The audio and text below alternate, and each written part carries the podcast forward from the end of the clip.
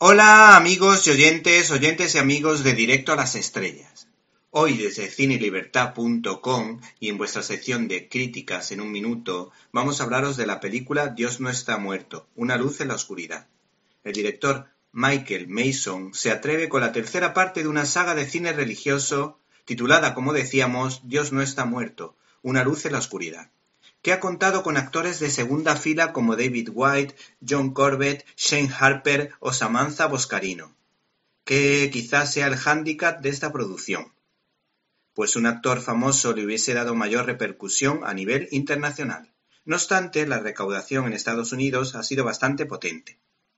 Esta producción es interesante ya que invita a la reflexión sobre la presencia o posibilidad de vivir la fe o mostrarla en el ámbito de lo público realidad cuestionada por la izquierda radical en muchos lugares, como por ejemplo la Universidad Complutense, aunque hay que decir que todo esto está ambientado en una universidad americana.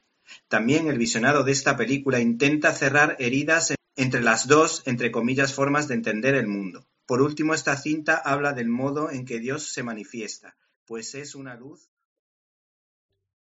¿Te está gustando este episodio? Hazte fan desde el botón apoyar del podcast de Nivos.